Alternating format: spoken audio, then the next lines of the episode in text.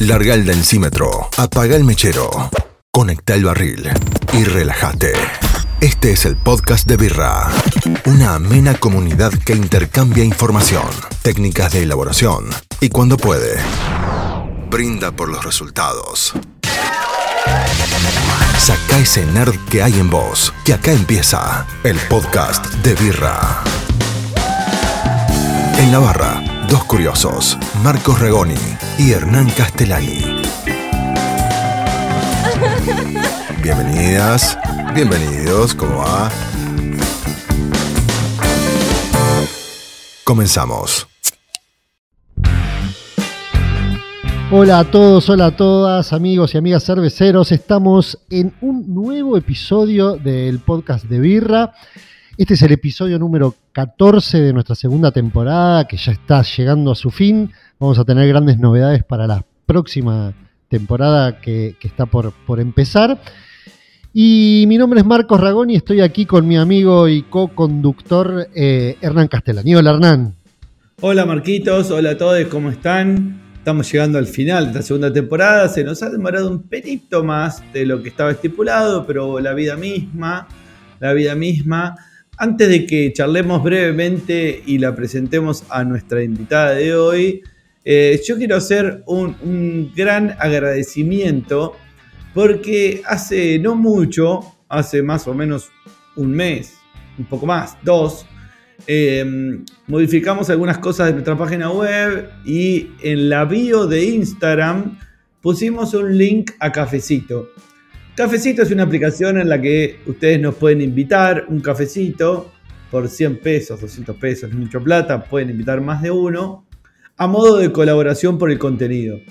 Eh, la verdad es que lo pusimos porque, porque teníamos ganas de hacer la, la tercera temporada y queríamos renovar la web y hacer eh, los locutores nuevos y algunas cositas más.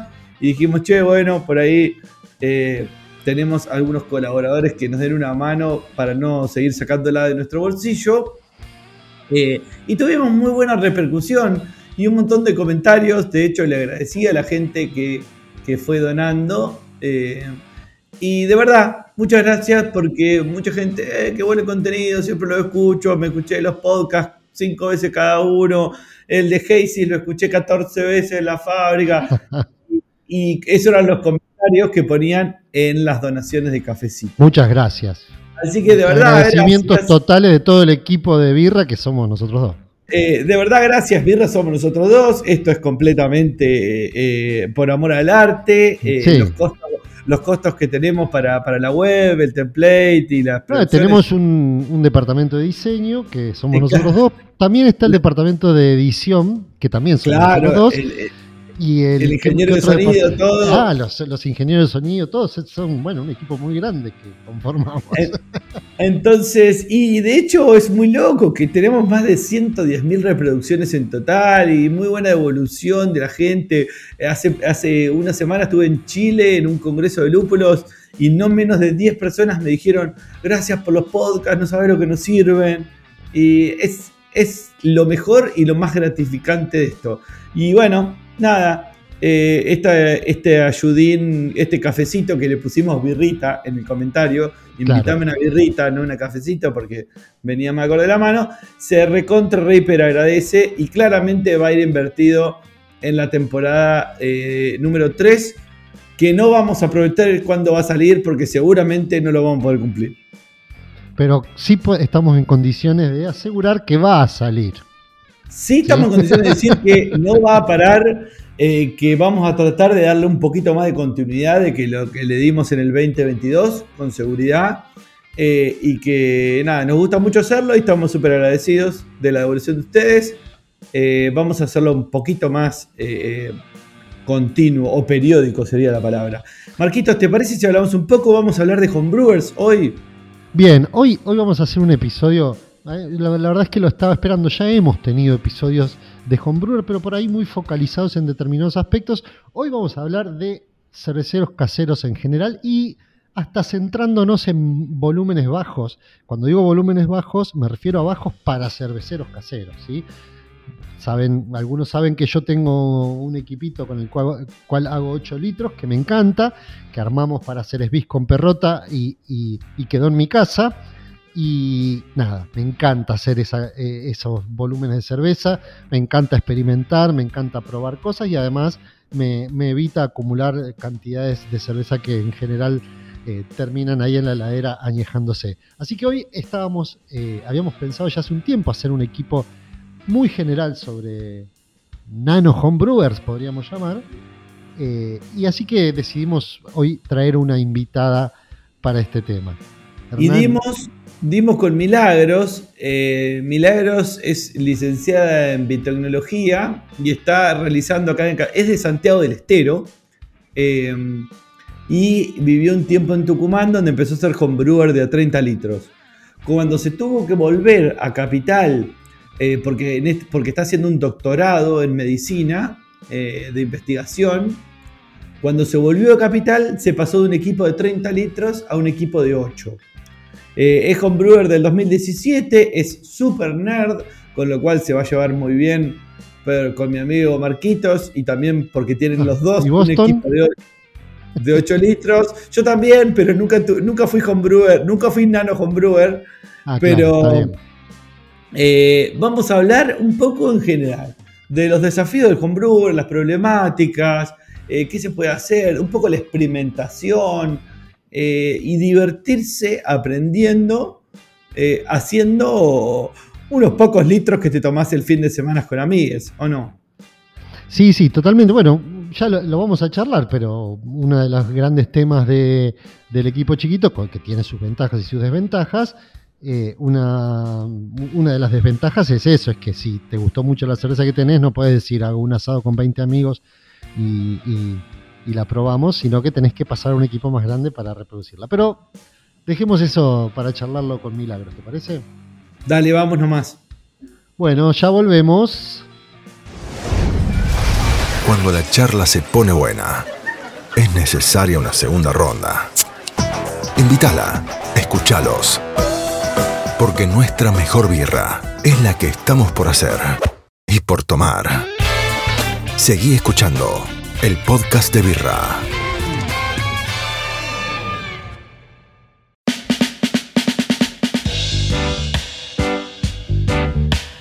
Muy bien, y acá estamos de vuelta ya para, arrancar con nuestro episodio, para charlar un poco con Milagros.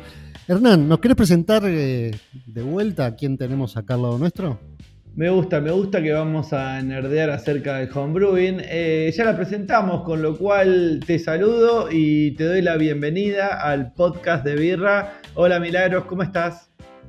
Hola Enan, hola Marcos, ¿cómo están? Bueno, primero que nada, muchísimas gracias por esta invitación. Espero ser una buena representación de lo que es eh, ser homebrewer.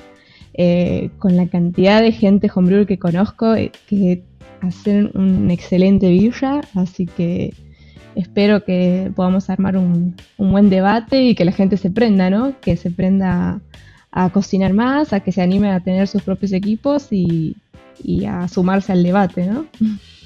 Sin duda va a salir bien. Y como comentario de color, ayer fui a Strange a tomar una birra y me crucé con Milagros, que estaba también ahí, así que nos conocimos, charlamos un rato eh, hablamos de birra y acá estamos grabando el podcast.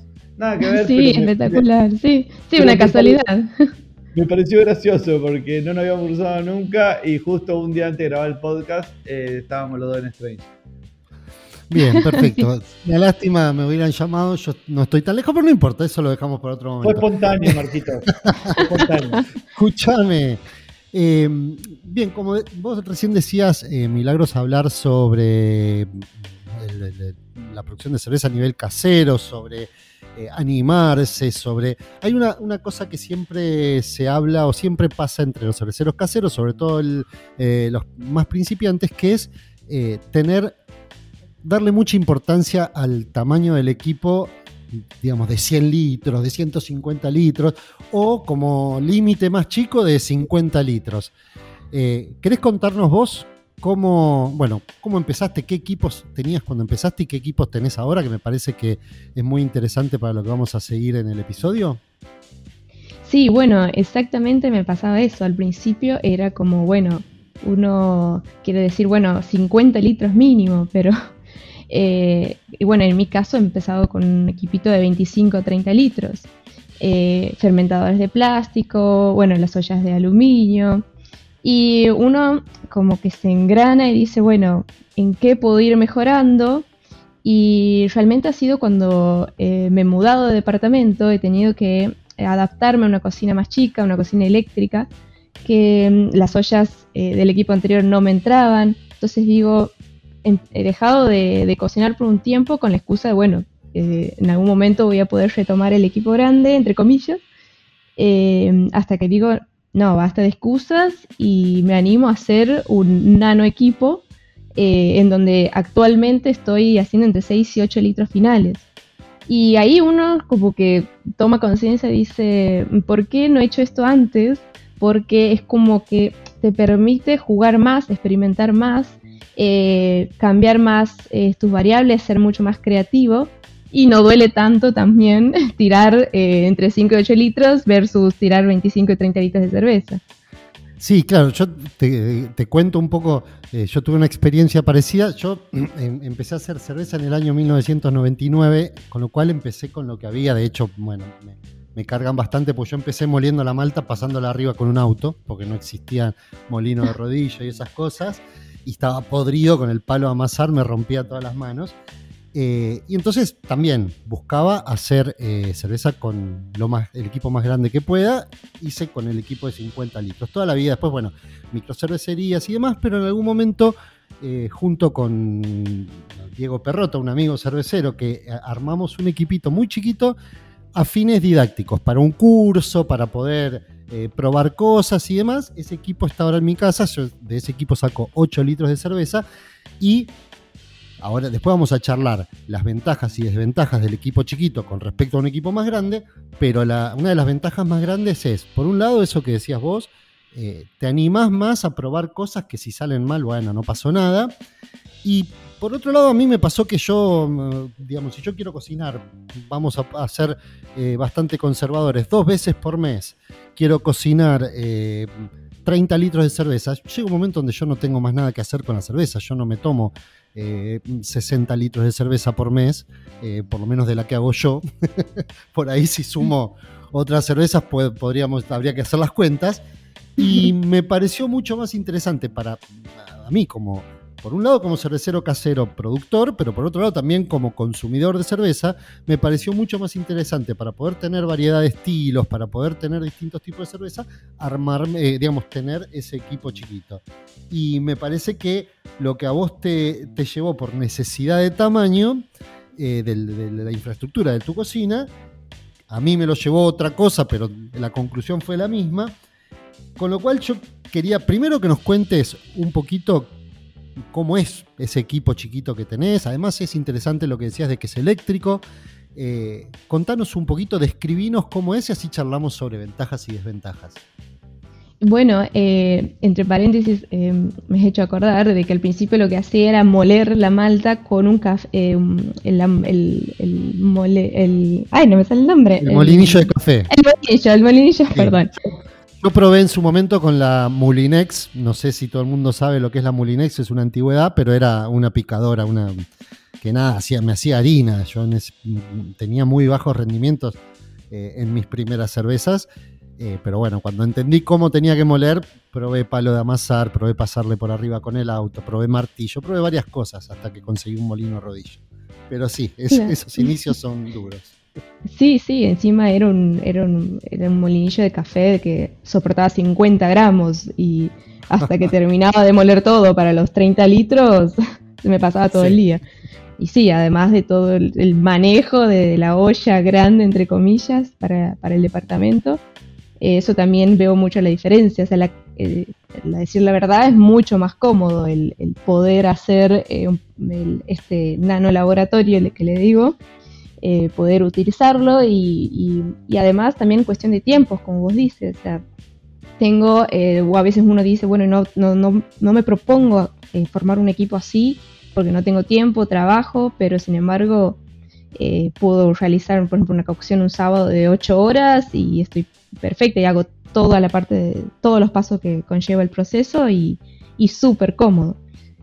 Bueno, que como me preguntabas eh, sobre mi equipo, tengo ahora tengo una olla de 20 litros en donde tengo un falso fondo donde hago la maceración, tengo la ollita de 10 litros que es esta mm, ollita de acero que la tengo para, para hervir. Eh, hago recirculado manual. Eh, obviamente lo que sí he priorizado mucho en mi caso es tener eh, un pHímetro, por ejemplo, un buen termómetro, todo lo que es para un mínimo control que, para que, porque justamente uno quiere experimentar. al experimentar, ya de por sí, por ser homebrewer, tengo una cantidad impresionante de variables. Entonces, tratar de reducir esas variables, tratar de ver qué es lo que puedo controlar y lo que no puedo controlar, bueno, tampoco hacerse mala sangre. Em, pero, pero creo que la mayor eh, ventaja que he tenido en mi caso es que he dejado de fermentar en, los botellones de plástico y al ser chiquito puedo fermentar en los barriles de 10 litros. Entonces, al ser barril de acero, eh, me permite eh, poder, por ejemplo, hacer dry hopping eh, en frío, que lo que hago es fermentar en el barril de 10, lo paso al barril de 6 u otro de 10 y en ese caso pongo el lúpulo, por ejemplo, em, en frío en una bolsita y, entonces ese trasvase de un barril a otro es todo con CO2, entonces reduzco un montón la incorporación de oxígeno y eso me ha mejorado muchísimo eh, en mi caso. Eh, digo en mi caso porque conozco obviamente un montón de amigos que, fermentan, en, siguen fermentando en plástico y les sale espectacular igual.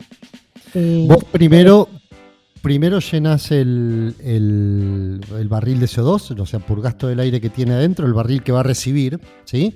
Y después trasvasás con el lúpulo ya adentro. Exacto, coloco el lúpulo con la bolsita, lo purgo con el CO2 y después hago el trasvase todo con, con, CO2, digamos. Sí, la verdad que es una súper ventaja. Y aparte, al ser un equipo chico, es súper cómodo y súper rápido de hacerlo. Qué lindo, sí, sí, qué lindo que estemos hablando de esto y de trasvases e incorporación de oxígeno disuelto con Brewers, porque en mi época de homebrewers eh, no, no, tocábamos muchos de estos temas, con lo cual escucho y, y, me pone contento.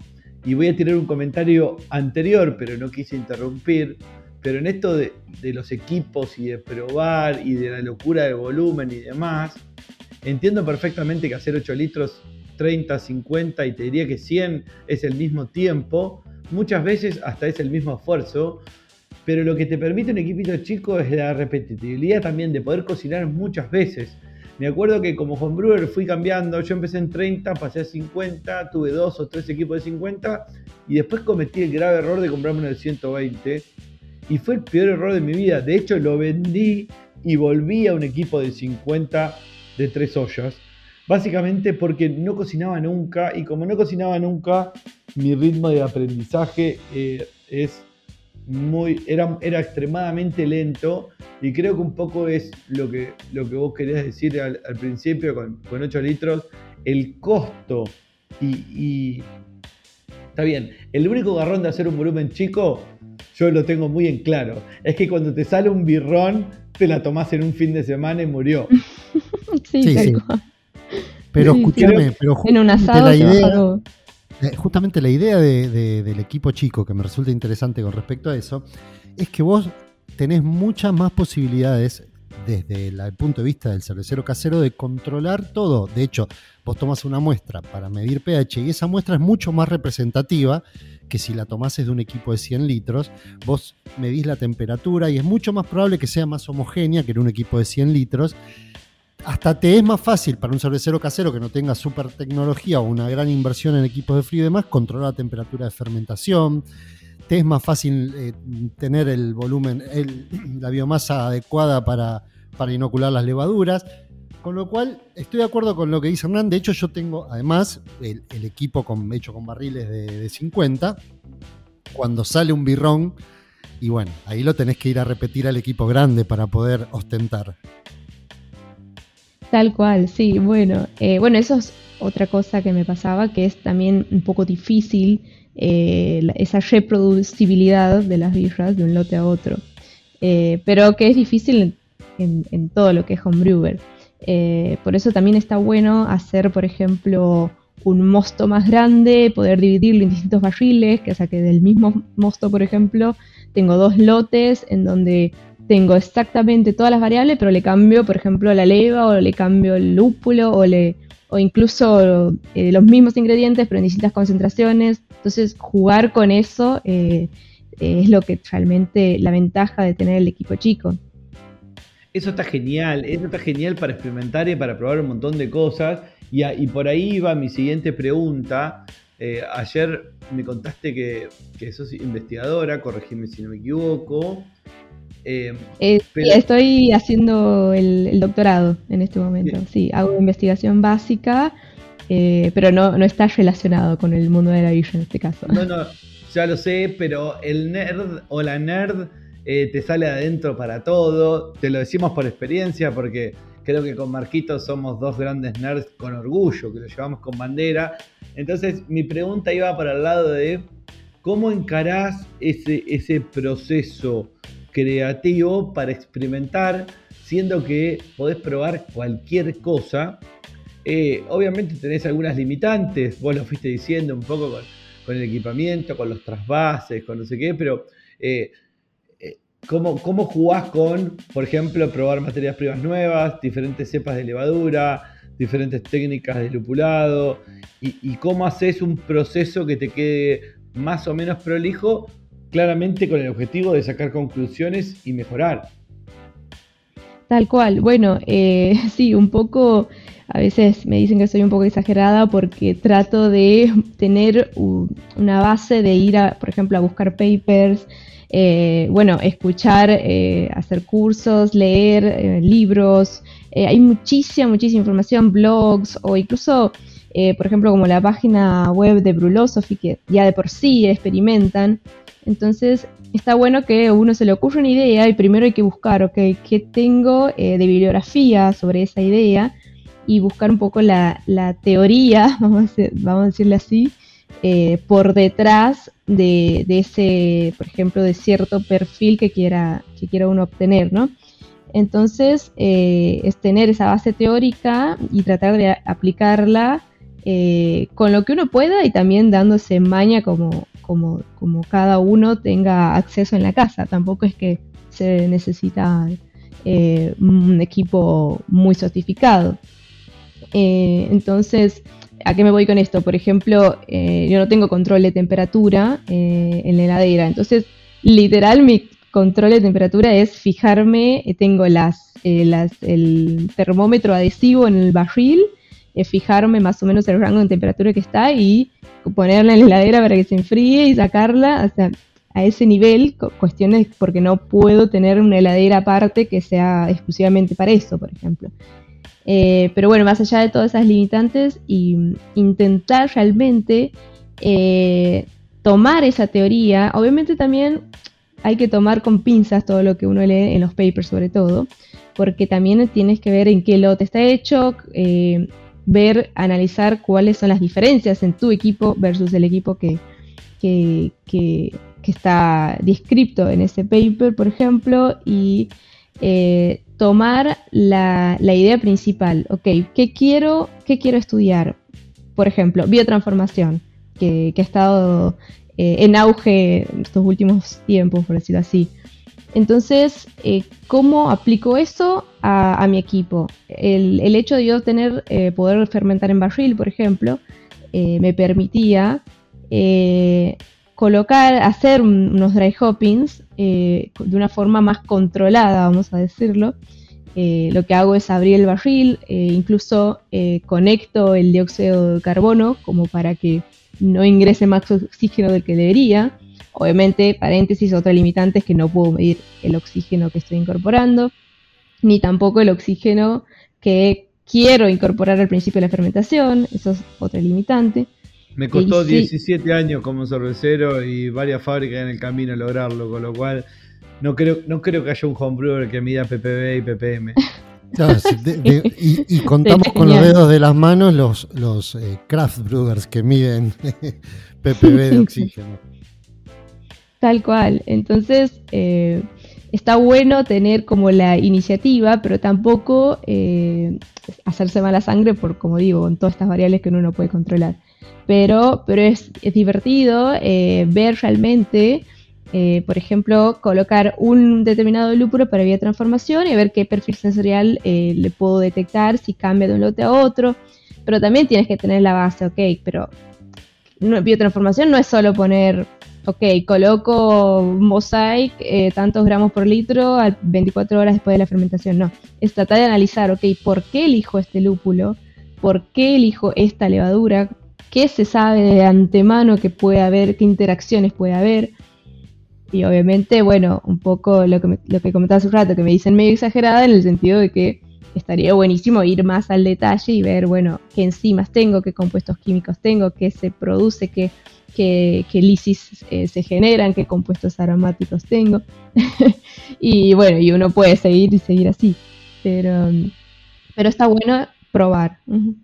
Totalmente me parece interesante lo que, eh, digamos, un poco como eh, redondeando eso que estabas diciendo es, bueno, sí, hacer un, un experimento, digamos, es probar un determinado lúpulo, probar, un, por ejemplo, la biotransformación de determinado lúpulo en determinado momento, con la levadura, con determinada actividad y demás, no es algo que si, bueno, yo hago esto, esto y esto. Tengo, me, parece muy interesante el, previamente a eso, yo tengo que subirme hasta lo que más o menos se sabe de eso, ¿sí? Porque es como si yo dijera, bueno, voy a probar qué pasa si yo tiro levadura en un mosto de hecho 100% malta.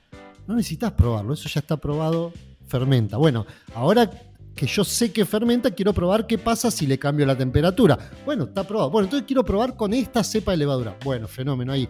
Terminar de, eh, digamos, pararte donde se, sobre lo que se conoce para ir más allá. Por supuesto que en el nivel de un homebrewer, de una homebrewer, de algo con ese eh, tamaño y con las limitaciones que comentabas, uno no va a descubrir la pólvora, pero sí va a aprender. Por un lado vas a aprender vos de qué sos, de qué sos capaz con tu equipo, ¿sí?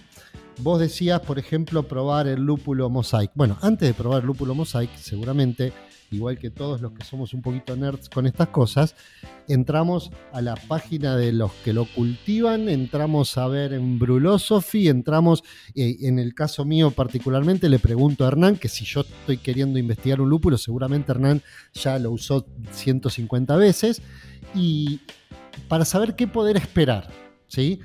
Para saber, por un lado, qué poder esperar, cómo obtener esos distintos perfiles, y entonces ahí voy a mi equipo, me fijo qué tengo, qué no tengo y qué puedo probar de hacer y qué no puedo. Y como decías al principio, entonces, armarse toda esa receta, que en este caso es casi un protocolo de laboratorio, para que poder modificar la menor cantidad de variables posibles para que la que yo estoy modificando, que es el lúpulo y la forma de administración, sean lo que me hacen cambiar la cerveza en esos dos, tres fermentadorcitos que vos comentabas. Estoy, me siento 100% identificado. Eso de que te dicen de que sos una exagerada, bueno, a mí me ha pasado toda la vida porque sí, me encanta. Eh, digamos, yo cuando me puse a hacer una cerveza ya hace un mes que estoy dándole vueltas y es un estilo nuevo. Sí, sí, tal cual. Eh, y sobre todo también eh, empezar un poco, por ejemplo, quiero hacer tal estilo, ok, ¿qué sé de ese estilo? ¿Qué, eh, recetas? sí, la, historia, del estilo es interesante, porque vos decís, bueno, tal estilo lleva o no lleva, no sé, ésteres, y no lleva porque en ese momento no tenían control de temperatura y hacían cerveza en tal mes que hacía tal temperatura. Es buenísimo y, conocer la historia del estilo, de dónde, dónde se produjo, por qué usaban estas materias primas y estos procesos y no otros, me parece una de las cosas más importantes para poder después recrearlo bien.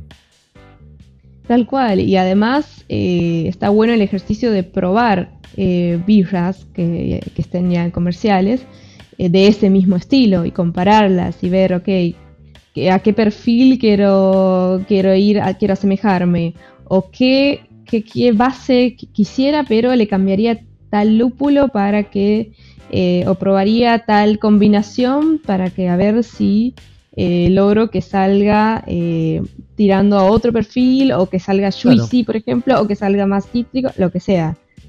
Sí, porque además el estilo puede tener unas determinadas características y, vos querés hacer ese estilo, pero después decís, bueno, esta cerveza está buena, pero para mí me gustaría que tenga tal o cual otra característica. Y pero te vas de estilo. ¿Qué me importa si me lo voy a tomar yo? Si es para mandar un concurso, fenómeno. Si es para mandar un concurso, bárbaro, tenés que asegurarte que vas al estilo. Ahora, realmente uno, digamos, a mí me pasa que yo eh, las características del estilo las utilizo como base. Pero yo digo, me, gustaría eh, una cerveza de, no sé, de X estilo, pero con más características frutales. Bueno, entonces veo cómo hago para meterle esas características frutales con un lúpulo en determinado dry hopping y cómo hago para que el resto de la receta me acompañe. A la larga termina siendo otra cosa totalmente distinta que el estilo que quería, que quería hacer al principio. ¿Por qué? Porque lo usé como base, ¿no? Como, como la Biblia de, la cerveza que quiero hacer. Sí, tal cual. Y eso, eso pasa seguido. Y además eh, también está bueno porque uno puede comparar eh, todos los, o sea, haces la misma parte de la misma base, cambias una sola variable y después haces todo el análisis sensorial.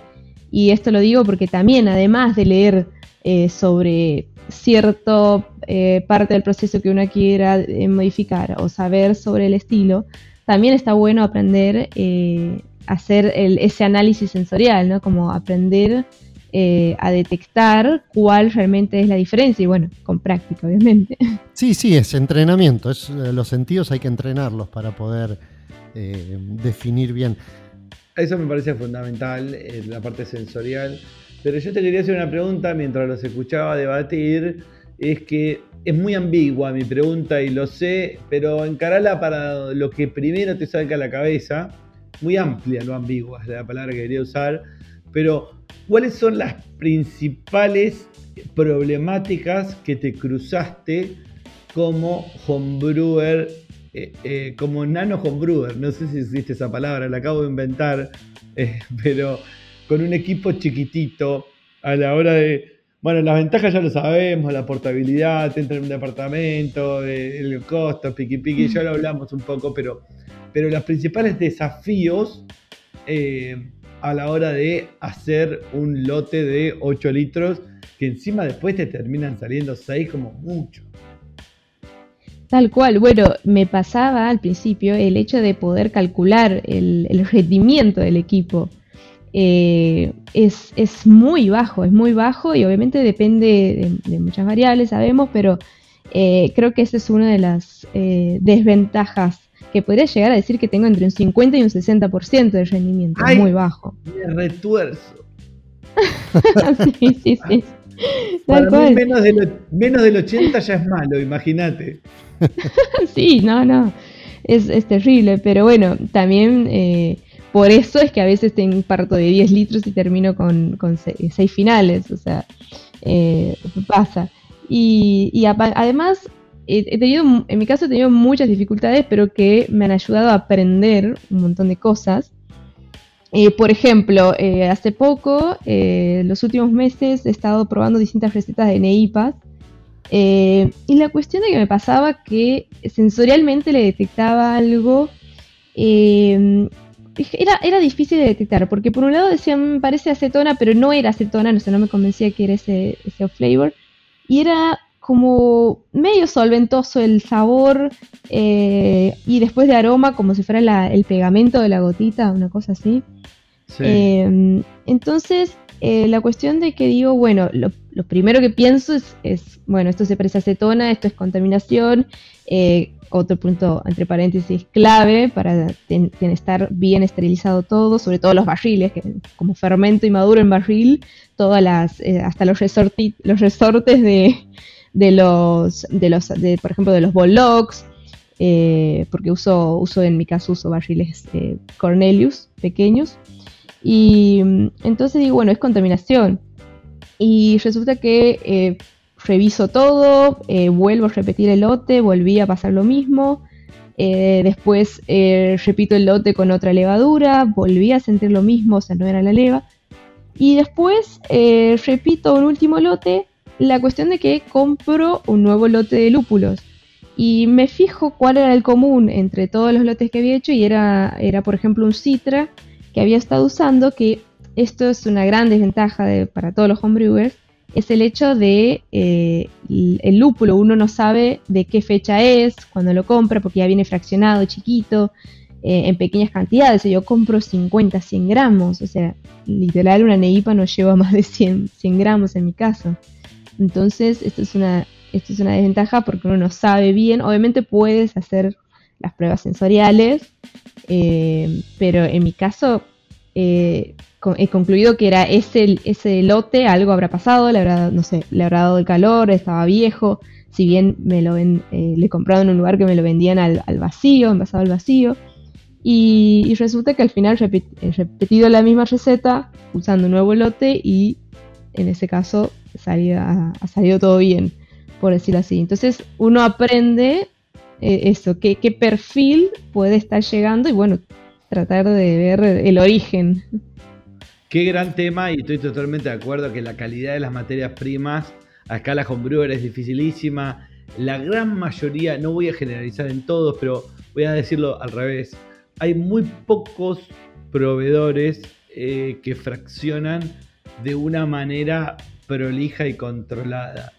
Y hay unos cuantos que destruyen, destruyen la calidad, pasa con los lúpulos, pasa con otras cosas. He visto hasta fraccionar sobrecitos de levadura, que me parece una locura, pero sí, sí, sí, sí, lo, he visto.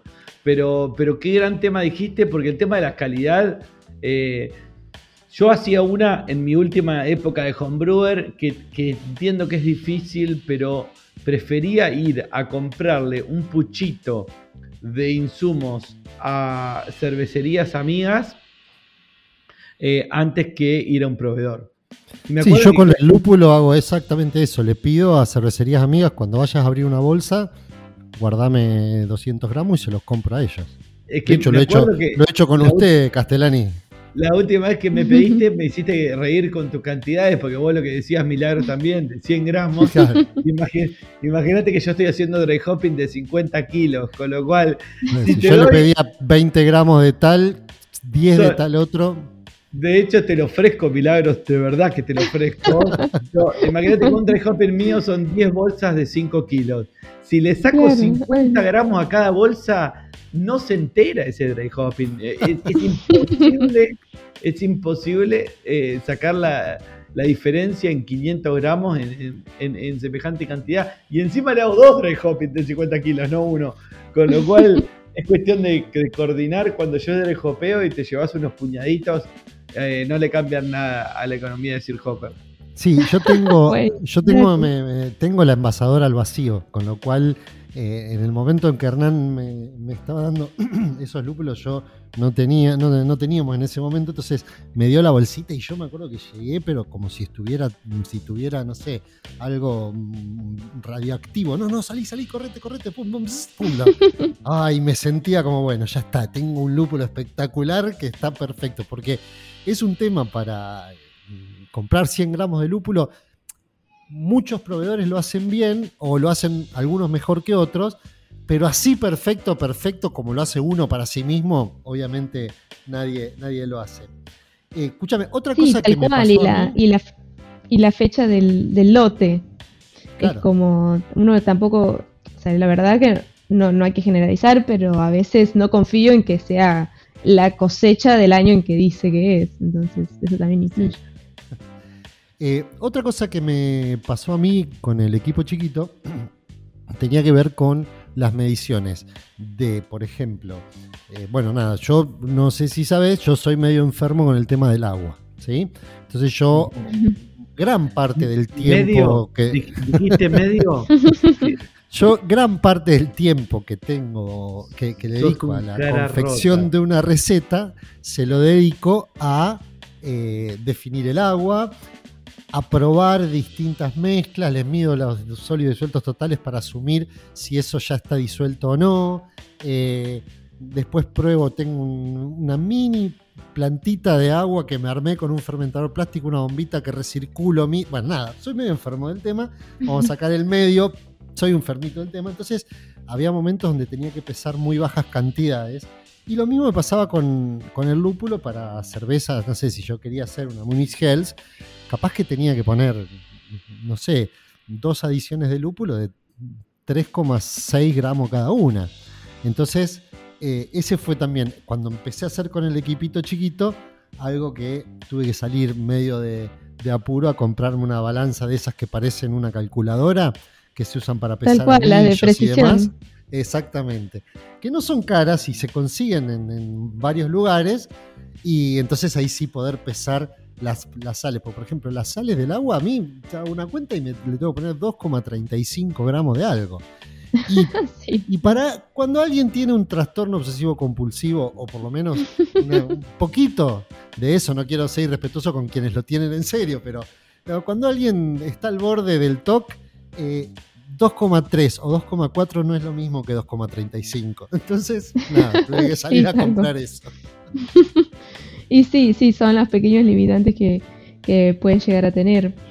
Eh, incluso a mí me pasaba, por eso me obsesionaba con el tema del pHímetro, porque primero había comprado las tiritas del pH, por ejemplo, pero la verdad que no les confiaba mucho. y en, en, el laboratorio donde, donde trabajo eh, se ve la diferencia entre un buen pHímetro y las tiritas, entonces digo, eh, está bien para, para home, está bien, pero, pero bueno, uno se va volviendo un poco más obse con el tiempo y tiene que ser lo más exacto posible no sé si estoy de acuerdo para, para homebrewer está bien. Para empezar está bien, digo, para la, persona que está empezando a hacer eh, cerveza y que por supuesto tiene que definir en qué invierte una cantidad finita de dinero, podemos usar tirita las primeras cocciones. Pero si ya te diste cuenta que te enganchaste, para mí el ochímetro y el densímetro, y, o en el caso, por ejemplo, yo en el caso mío, mido densidad, densidad con densímetro dos veces cuando sale, cuando entra el fermentador y cuando sale el fermentador. Todo el resto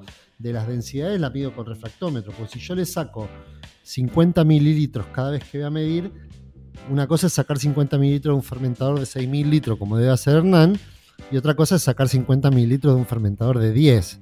Yo lloro cada vez que, tengo que sacar 50 mililitros, así que mido con refractómetro. Igual eso es algo que medís con densímetro. Es una locura. Yo haría todo con refractómetro y corregiría. Pero vos sabés que no me había dado, mientras ustedes hablaban, no me había dado cuenta de esa diferencia también. Porque, por ejemplo, ¿cómo haces milagros? ¿Agregás eh, nutriente de levadura? Porque yo, por ejemplo, Cervomices o Spring Firm uso 2 gramos por hectolitro. Con lo cual, si no, no, hago mal la cuenta, le tendrías que poner 0,15 gramos de Spring Firm. Tal cual, bueno, la cervomice lo que hago es totalmente a ojo, la verdad. Es literal la puntita del cuchillo, más o menos. Súper a ojo. ponerle ahí es lo que yo llamaría muy técnicamente una pendejésima. Exactamente. Sí, y lo mismo a mí me pasó, en algún momento hice una cerveza que quería probar una levadura que me, habían pasado, que se usaba específicamente para gasificar. La, un número 2 por ahí dando vuelta. Y, también tenía, tenía una cantidad bastante grande que servía como para ponerle 100 litros. Y yo también hice el pendejizómetro y se lo le tiré así, una pendejésima. Tal cual. Y retomando hablando de lo que decías de la verdad que duele cada vez que hay que tomar una muestra. Eh, y tengo unos amigos que, me, que se reían porque lo que hago cuando pruebo una nueva leva, eh, como la fermento en barril, lo que hago es la primera tanda que haga con esa leva, comparo la densidad con la cantidad de burbujas, no se ríen, la cantidad de burbujas que veo, eh, porque conecto la manguerita a un frasco con alcohol, entonces eh, voy contando la cantidad de, burbujas y lo voy correlacionando con la densidad. Entonces lo hago solo una vez, entonces la próxima vez que utilice esa leva, obviamente hablando de, eh, de densidades iniciales similares, lo comparo y lo extrapolo con mi curva de burbujas, le digo. Entonces, más o menos, puedo saber, por ejemplo, más o menos cuándo podría ser, eh, cuándo me estaría faltando los cinco puntos finales y hacer un último dry hopping, por ejemplo. Claro, vos ahí, decís, bueno, cuando estés sacando tantas burbujas por minuto, por segundo, por unidad de tiempo que vos decidas, eh, estoy a cinco puntos. Está muy buena, muy buena. Tal cual, sí. Sí, y porque duele sacar la muestra, entonces no voy a sacar las muestras en todos los lotes, entonces lo hago la primera vez que probé esa leva y bueno, obviamente es a ojo, pero... Yo, de esas cosas así mm, payasescas que he hecho para... yo en mi casa no tenía, ahora tengo, pero no tenía un microscopio para contar levaduras. Entonces lo que, lo que hice fue algo que yo llamé un levadurocrito, o sea, dejo, sedimentar en un capilar ¿sí? el líquido, digamos, la muestra, la levadura, la pasta, diluida, ¿sí? y me fijo cuánto, una vez que sedimenta, cuánto porcentaje de células y cuánto porcentaje de agua. Levadurocrito le llamo yo porque es, eh, digamos, análogo al hematocrito que se hace en química. claro. Mide la cantidad de células de la sangre con respecto al plasma y, me hice un patrón de esos con un sobrecito de levadura seca de panadería de, para hacer pizza, ¿sí? Eh, hice, una, dilución, entonces más o menos con eso, después fui y lo, lo, conté con un equipo que mide por impedancia, con un contador de células y con el microscopio, y entonces tengo también mi curva del levadurocrito.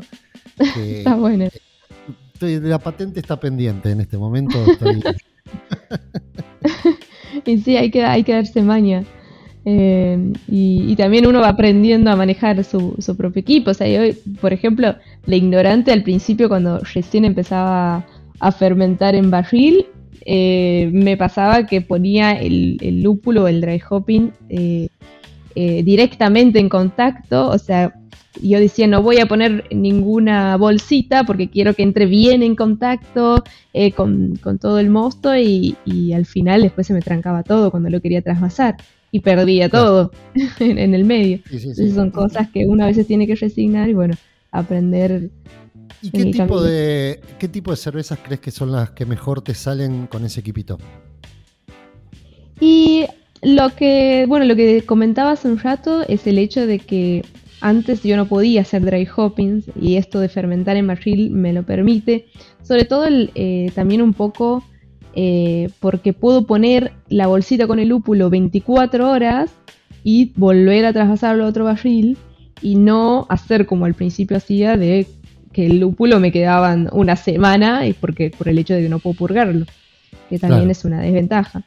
Entonces eh, me, viene perfecto para, lo que es NEIPAS o Hazy IPAs.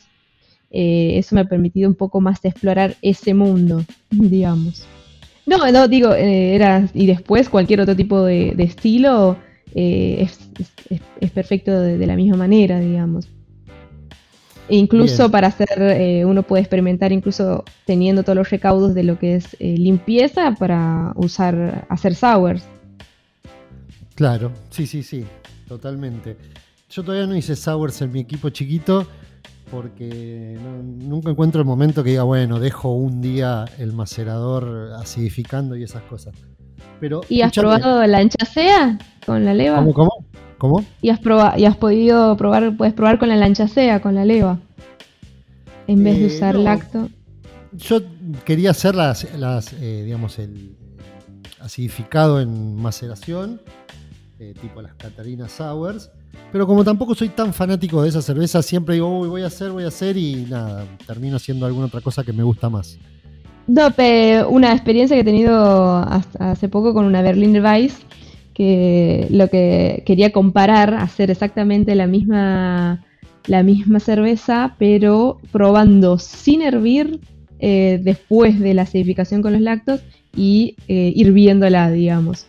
Eh, y la verdad que sensorialmente está interesante porque era muy parecido en sabor, obviamente respetando exactamente todos los mismos ingredientes, todo el mismo proceso, solo eso variaba.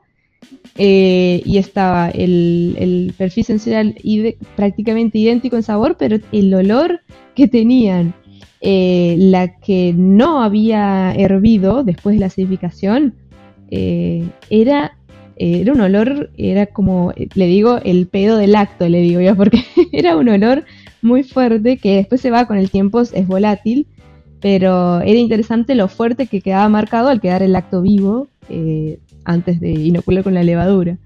claro, por ahí también, al hervirlo lo, evaporaste, al hervir eh, evaporaste una buena cantidad de eso o de sus precursores. Claro, también, sí, no. Y te hago una pregunta, ¿y la espuma? Y la espuma eh, baja, sí, baja retención. pero bueno, sí, sabemos que... Supuestamente cuando al lacto lo pasás de 85, hay una enzima que viene con el lacto que hace la proteólisis láctica.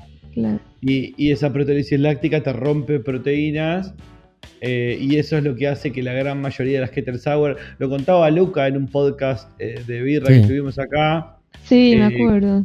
Que te rompe la espuma. Por eso él a las sours las acidifica con lactobacillus en el kettle, en el hervidor y después la lleva a 80 durante 5 minutos a modo de pasteurizar y automáticamente las manda al fermentador sin hervir. Y la verdad que la sour de Luca tiene una espuma zarpada. Sí, está bueno, me acuerdo, me acuerdo de ese caso. Eh, no, en, esta pruebita que, que, había hecho, lo que he hecho es esterilizar un poco el mosto antes de poner los lactos y después esa comparación que les decía. Pero, eh, entre paréntesis, aclaro que mis lactos, en realidad, eh, no era más que una botellita de Actimel. que hay unas que te dice la cantidad de, bacterias, de unidades que, que, contiene la botellita, entonces eso venía el pelo. entonces. Bien. Bien, escúchame, una cosa que me quedó hablando del equipo, como supongo que iremos cerrando en cualquier momento, pero por eso no quería dejar pasar. Vos me hablas de que trasvasás de un Cornelius a otro. Eh, ¿Cómo haces ese, ese, trasvase, el pescante? Viste que el Cornelius, para los que no se acuerdan cómo es, tiene un, un tubito que pesca desde abajo, por donde supuestamente sale la cerveza eh, y otra válvula que tira, tira, la presión arriba. Vos sacás, cuando trasvasás, pasás desde el tubito que tiene el pescante hasta el otro. ¿Le cambiaste ese, esa espada al, al Cornelius? Sí, para que, de hecho pongo, eh, tenía una cortada y después ahora lo que hago es intercambiar, el, por ejemplo, le pongo el, el, del, del, barril del 6 litros, le paso al de, 6, al de 10, perdón. Eh, para que sea más corto, claro, para que no me agarre el barro de abajo. Claro, exactamente, sí, sí. Yo probé, al final terminé haciendo con una, con una cortada porque no me gustaba sanitariamente, pero lo había probado con una, eh, cambiarle eso por una manguerita de silicona que mm. tenga un flotante arriba, entonces siempre tomaba de arriba. El problema es que lo que nunca puedo encontrar es un flotante que me convenza sanitariamente. Lo más eh, parecido que llegué fue unas boyas de pesca pero eh, soy medio neurótico y me da impresión. Entonces, me da impresión que se contamine. Digo, esto no es sanitario, está ahí no sé cuánto tiempo, a un pH bajo. No creo que estén preparadas para eso las boyas. Probé con, con eh, los cositos que traen los huevos Kinder Sorpresa y cosas así. Así que esa es la próxima investigación que vamos a hacer en conjunto. está bueno, sí. Sí, al principio eh, ponía eh, tenía un pescador más, mucho más corto, pero como justo el barril que tenía, tengo uno de 10 que es como más alargado, era como que perdía mucha birra abajo. Entonces eh, le agregaba también un pedacito de manguera eh, en la parte inferior, pero con uno o dos usos, si bien lo, esterilizaba, era como que empezaba a tomar otro color, entonces me impresionaba y era así. No, mejor uso solo el, el de acero, la, pescadora y bueno, que se trasvase lo que tenga que trasvasar. Sí, sí. Me parece espectacular, me parece espectacular y lo que más me llevo de toda esta charla súper interesante, me tengo unas ganas de hacer una birra con Brewer. Eh, desde el año pasado, hace como seis meses que no meto una, son muy divertidas. Pero lo que más me llevo de esto, de, escucharlos a ustedes dos, grandes nerds en equipos eh, super, hiper, nano, hablando de homebrewers, es que hay como, eh, no sé si eh, no es un mito, pero hay como una cultura popularizada de que en el homebrewer no podés experimentar, que en el homebrewer no podés hacer cosas de manera rigurosa, o que, eh, o que no podés, ah, inclusive algo mucho más básico y mucho más cuadrado todavía, a lo cual no podría estar más en desacuerdo, que es que no podés hacer una buena birra con un homebrewer a pequeña escala. Eh, y me parece que lo que más me llevo de toda esta charla y todo lo que te escuché de Milagros, y obviamente Marcos también, que hasta ahora era mi único referente con equipo de 8 litros y ahora vos sos la segunda, eh, es que se recontra puede experimentar, eh, se pueden hacer cosas muy zarpadas en cuanto a calidad de producto y de hecho es una herramienta espectacular para aprender, para practicar, para meter mil cocciones, para probar materias nuevas, para hacer materias primas nuevas, para hacer cosas que serían impensadas en un volumen más grande. Eh, inclusive cuando sabes que te van a salir mal, como por ejemplo la, que acabas de contar de, de no hervir el lacto y mandaste el lacto a fermentar con, levadura, era obvio que cuando trasvasaste del hervidor al, fermentador, no sé cómo lo hiciste, pero iba a tener un contacto con oxígeno y después la leva y va a seguir fermentando el lacto. Y, eh, está buenísimo, pero para ver qué onda, como a fines o, prácticos o a fines científicos. Eh, sí, para aprender y, también el hecho de no quedarse también con, con, lo que uno lee, por ejemplo, en un paper. O sea, también está bueno como comprobarlo, a ver en mi equipo cómo funciona.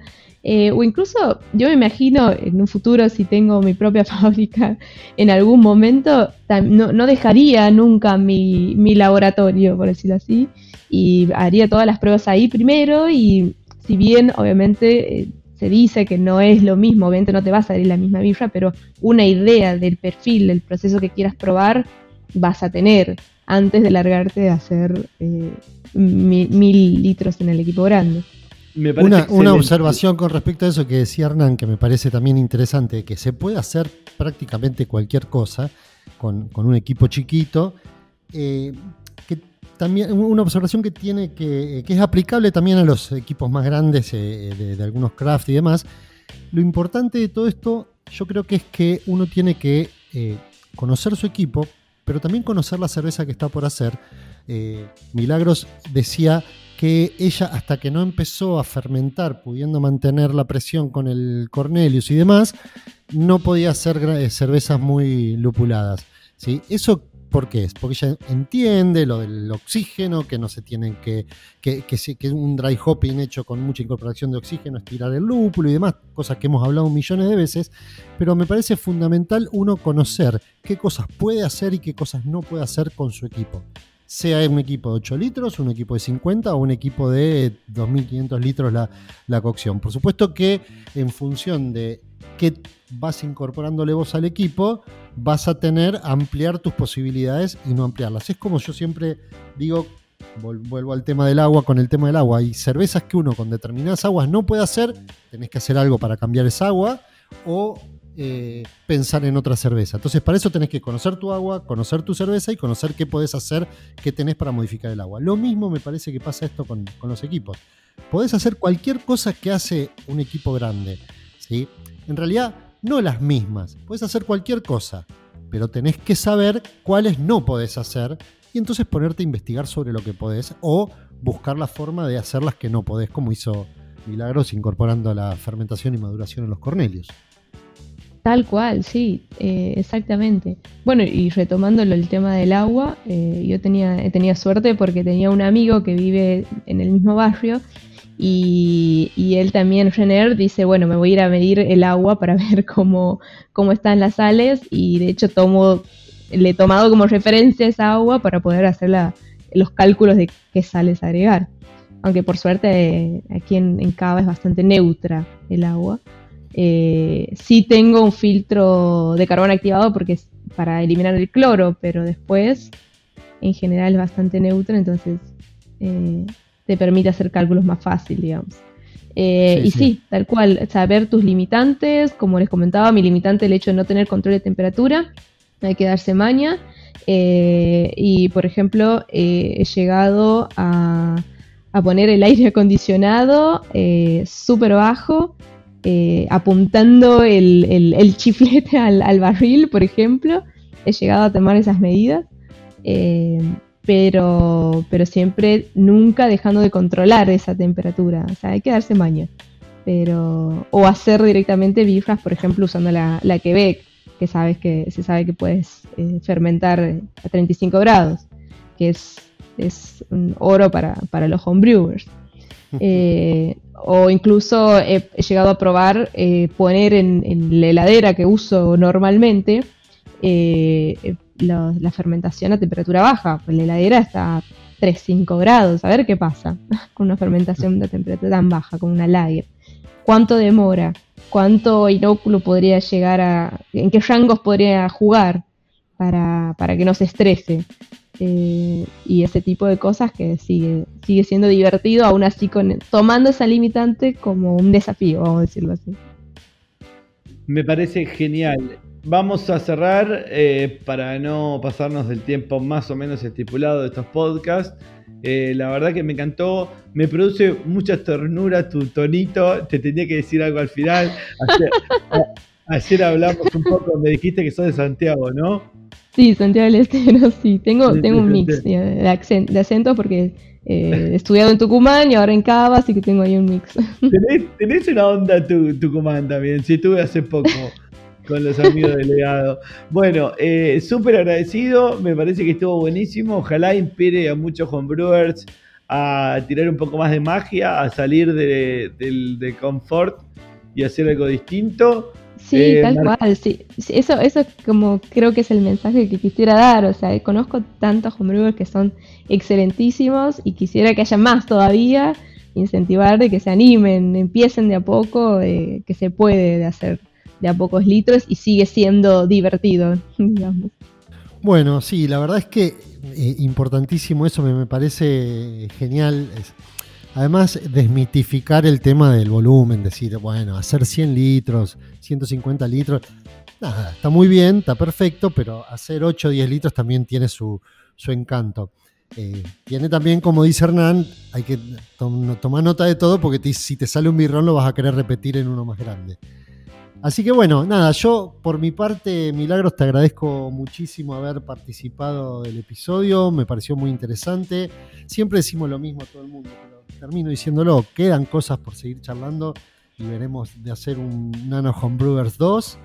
Eh, sí, bueno, no, muchísimas gracias a ustedes por la invitación, es súper divertido debatir de todo esto y tal cual, quedan un montón de cosas, incluso eh, ahondar en alguno de los temas que hemos tocado y es súper divertido.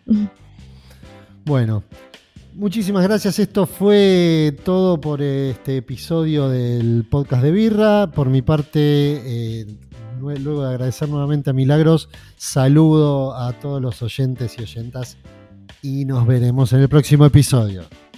Un saludo para todos. Sobre cerveza, nos gusta estudiar, practicar y por supuesto, tomarla. Llegamos al final de un nuevo capítulo. Esto fue todo. Por ahora. Nos reencontramos en el próximo episodio del podcast de Birra.